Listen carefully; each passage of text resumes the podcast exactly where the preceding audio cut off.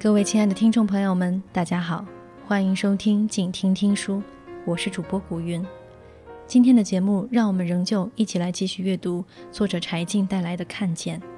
今天要阅读的章节是第五章：我们终将浑然难分，像水溶于水中。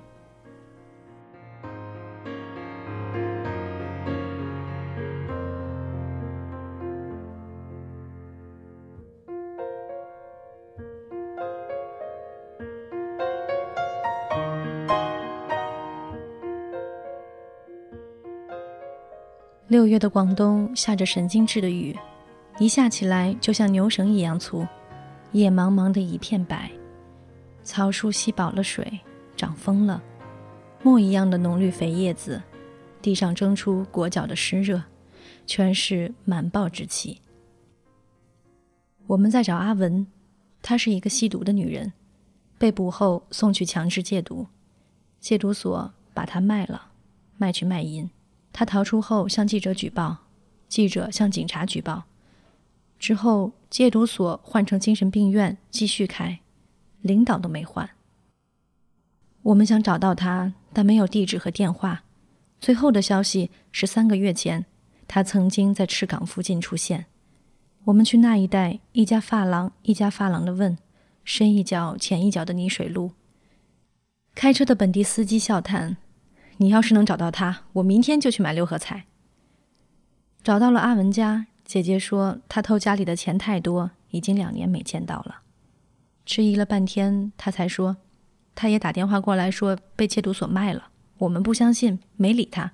在广州这样的城市，怎么会有这样的事情？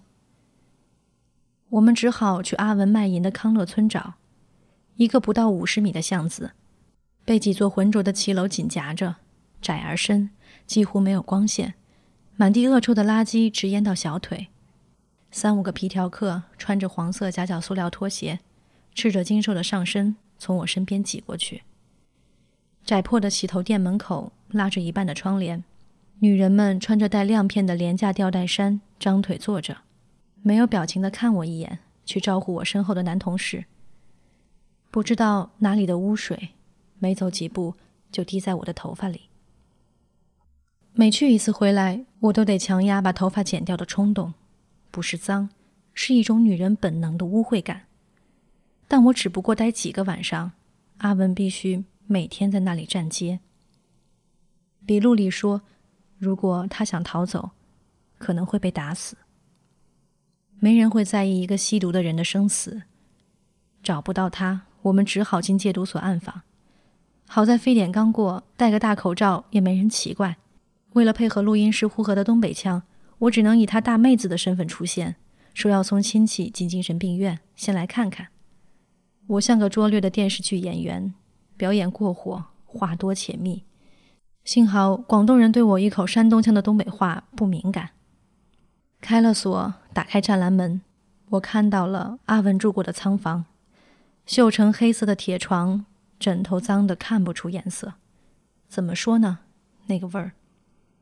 再往前走就是水房，笔录里说，戒毒人员挨打的时候就跪在这里，用脚后跟砸，打完灌一碗水，如果不吐血，继续打。冬天的话，要脱光衣服，跪在水龙头下，开细细的水柱，从头顶淋下来。你出去！三十多岁的男人忽然重重的拍了一下呼格的肩膀，我们两个都怔住了。没事儿。跟我们进来的护士不耐烦地说：“病人，七天了，我们必须走了。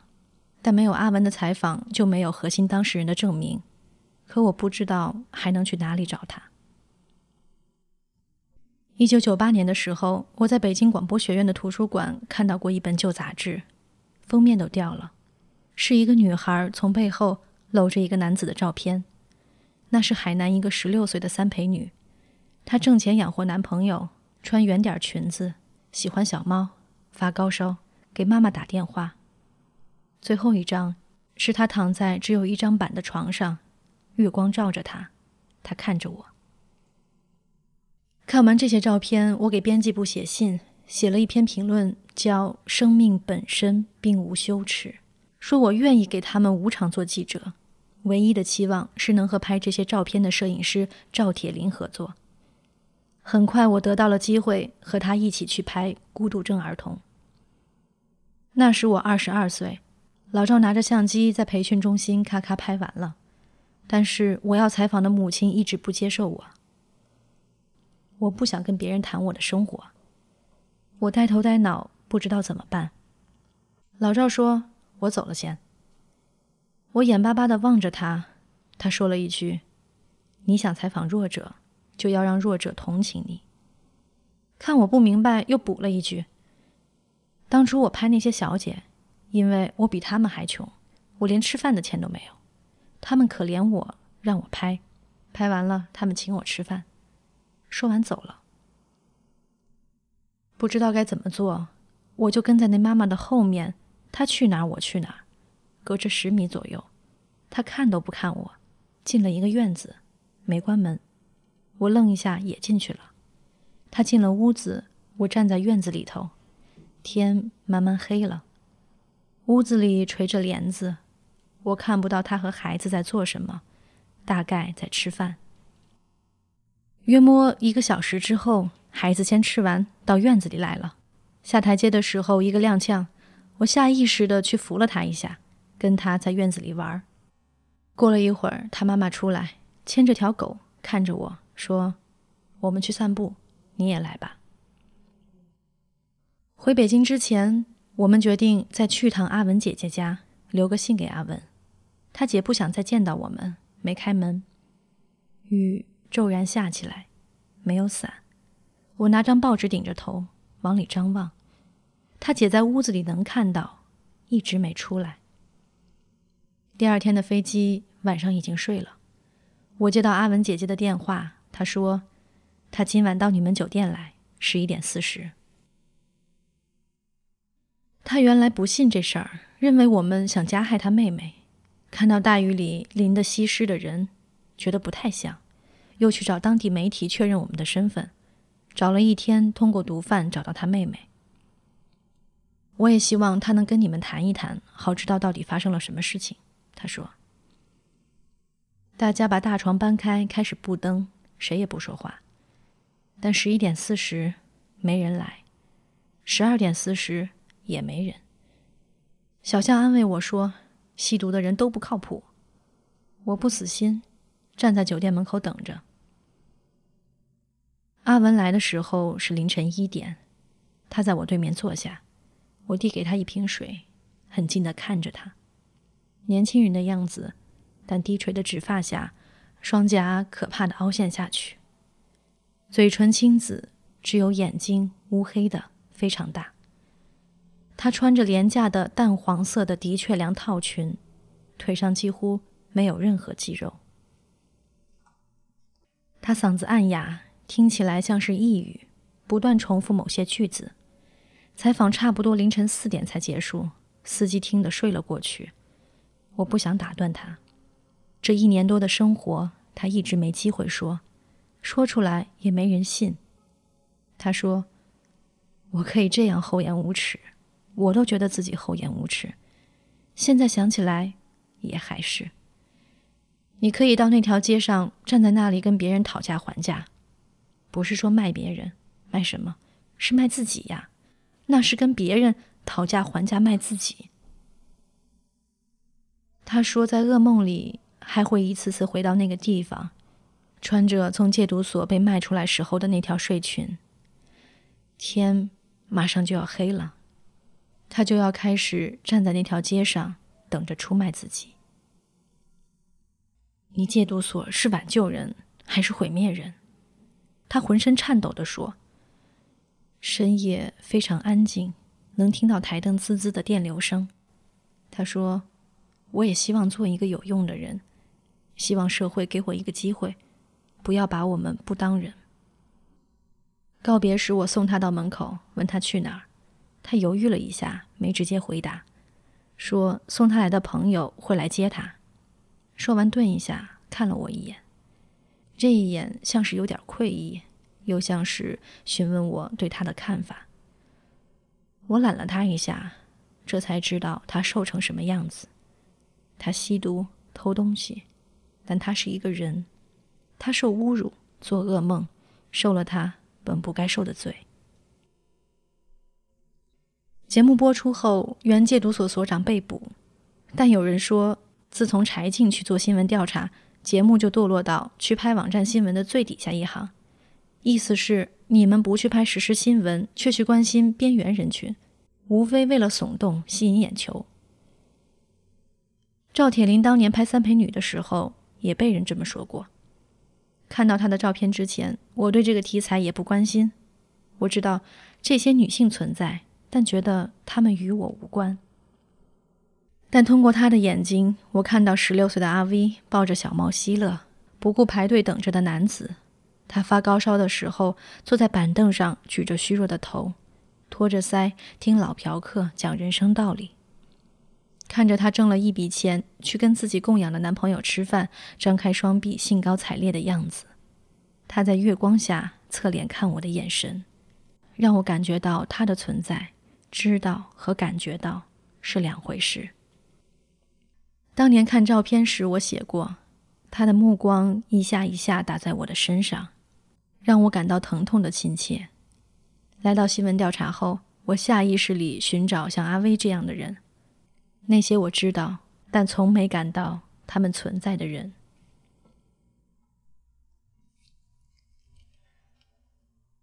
我们在广西找到一个被超期羁押了二十八年的人，看守所在山里，不通公路，要步行五公里，大肚日头晒着，走到一半，好雨兜头浇下。没遮没蔽，腿上全是蚊子咬下的鲜红点子，摄像的皮鞋底儿被泥粘掉了。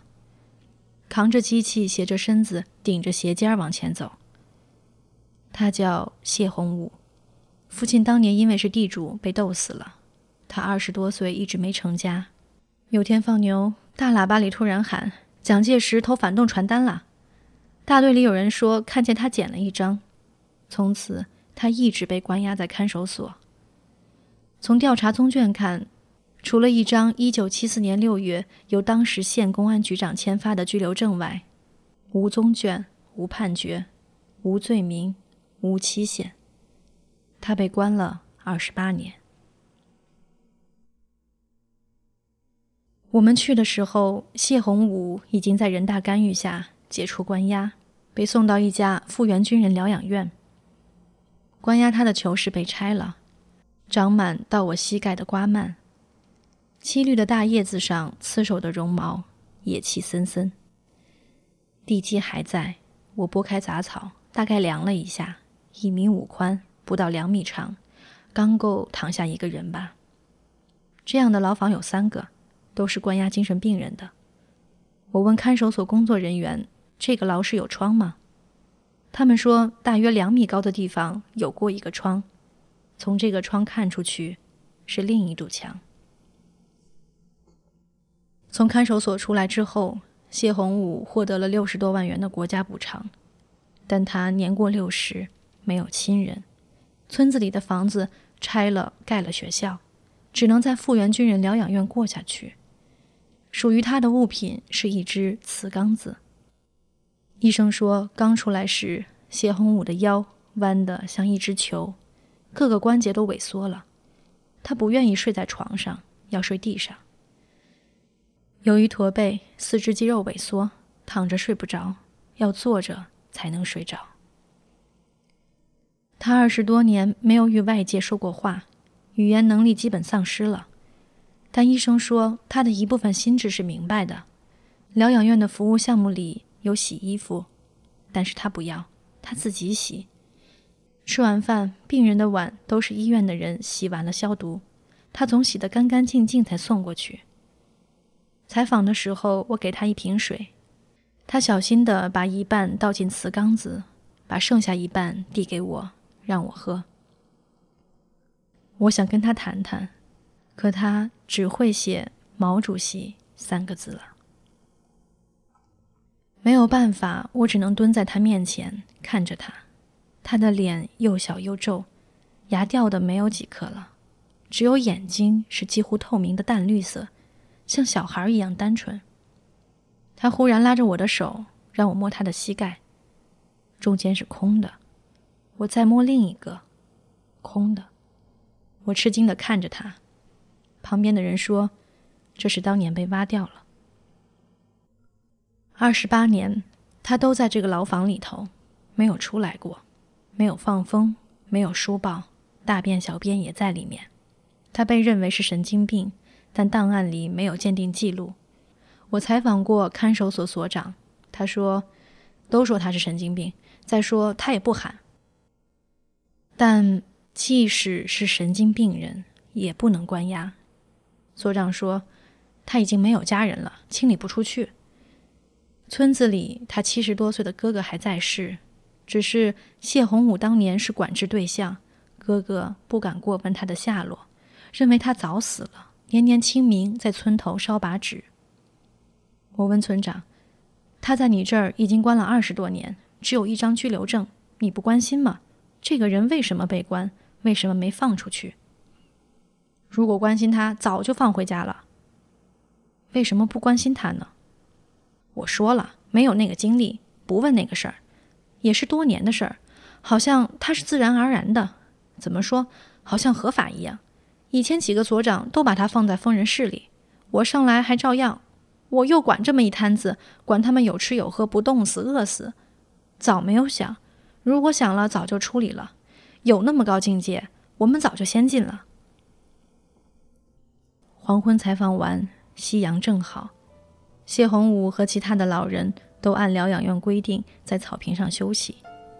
工作人员拉来一批椅子，让老人们整齐的背对着满天红霞坐成一排。谢洪武弯在藤椅里直视前方，看上去无动于衷，没有意愿。但我还是忍不住跟工作人员说：“能不能把他们的椅子转一下，换成另一个方向？”他有点莫名其妙，但还是换了。聚会上，朋友说：“你现在做的这些题目太边缘了，大多数人根本不会碰到这些问题。”作家野夫说：“那是因为我们已经不是大多数人，在很大程度上已经免于受辱了。”一群人里有教授，有记者，有公务员，都沉默不语。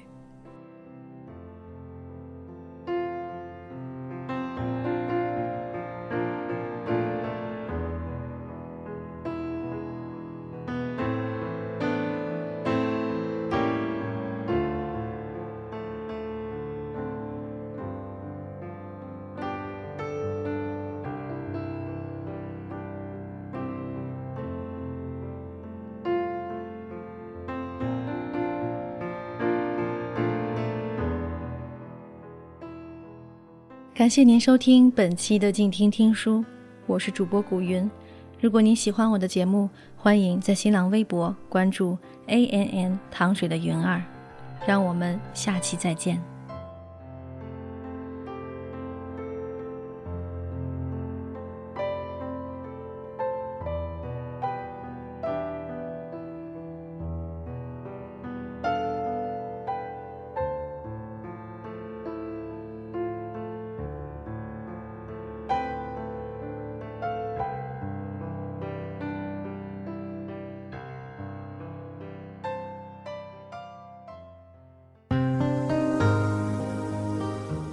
本节目由静听有声工作室荣誉出品，安静聆听，让心宁静，静听有声，聆听内心的声音。